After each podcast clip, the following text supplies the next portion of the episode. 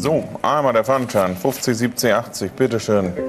Sie alle brauchen Geld, denn viele sind gerade knapp bei Kasse. In dem Paket ist eine Spielkonsole. Dann schon mal einmal der Pfandschein. Ein Pfand. Die Kundin hat das Pfand 50, abgegeben. 70, 90, 100, bitteschön. Dafür bekommt sie 100 Euro geliehen für drei Monate. Monatlicher Zins 4 Prozent. Pfandleiher Michael Meyering vergibt Kredite gegen Pfand. Die Kunden brauchen mehr Geld, denn die Preise steigen rasant.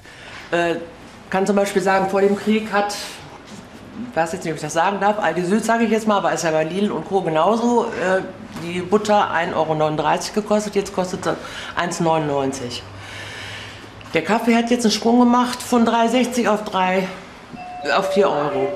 Also alles.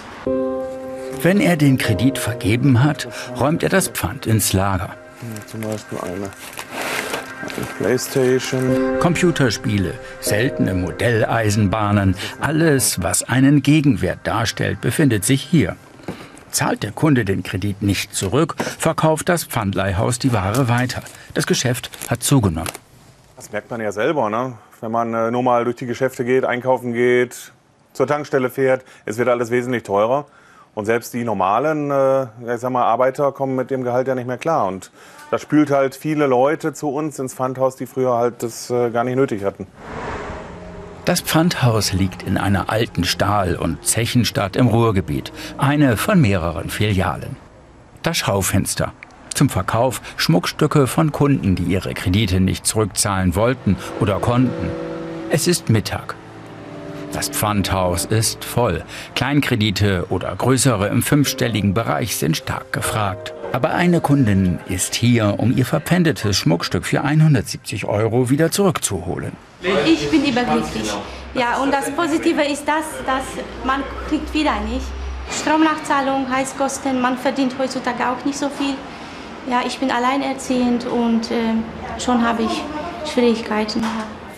Die meisten Kunden schaffen es, ihren Kredit zu tilgen. Pfandleiher Michael Meyering verkauft Pfandstücke nur, wenn der Kunde zahlungsunfähig ist. Ja, aber, ich guck mal. Wir möchten ja eigentlich das Pfand gar nicht versteigern. Das ist ja immer nur der letzte Ausweg. Wir möchten ja viel lieber, dass der Kunde seine Wertgegenstände wieder abholt. Erstmal ist es für uns besser, weil wir es immer wieder beleihen können. Und der Kunde hat natürlich seine, seine Gegenstände noch.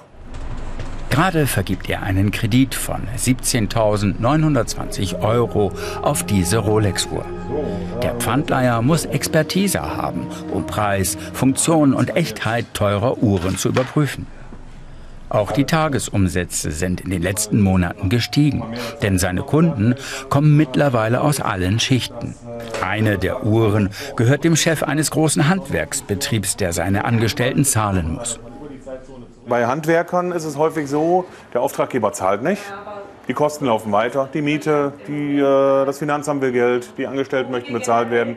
Und dann haben wir durchaus zum Ende des Monats, dass die äh, Leute hier stehen, ihre teuren Uhren versetzen und dann vielleicht nach zwei, drei Wochen sogar wieder abholen, wenn dann die Zahlung erfolgt ist. Das ist also durchaus eher Standard wie die Ausnahme sogar mittlerweile. Auch bei Diamant- und Goldschmuck braucht er Fachkenntnisse. Ein Diamantring mit vielen Steinen. Einer war anders geschliffen. Hier war es also so, dass sich äh, ein Stein ist, wo mal ausgetauscht worden. Der war also in den modernen Brillantschliff. Den konnte man also sehen, dass er etwa aussieht wie dieser Stein.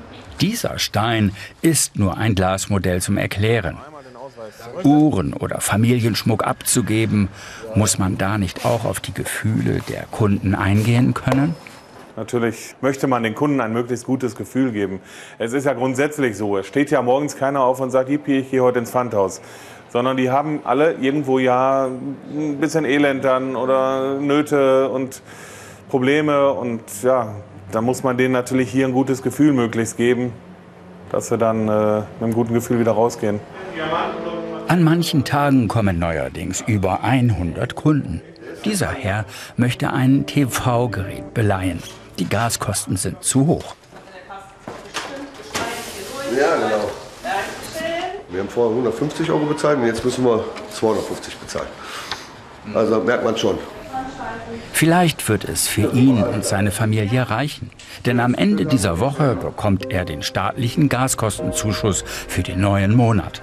Dann kann er auch überlegen, ob er sein Fernsehgerät wieder zurückholt.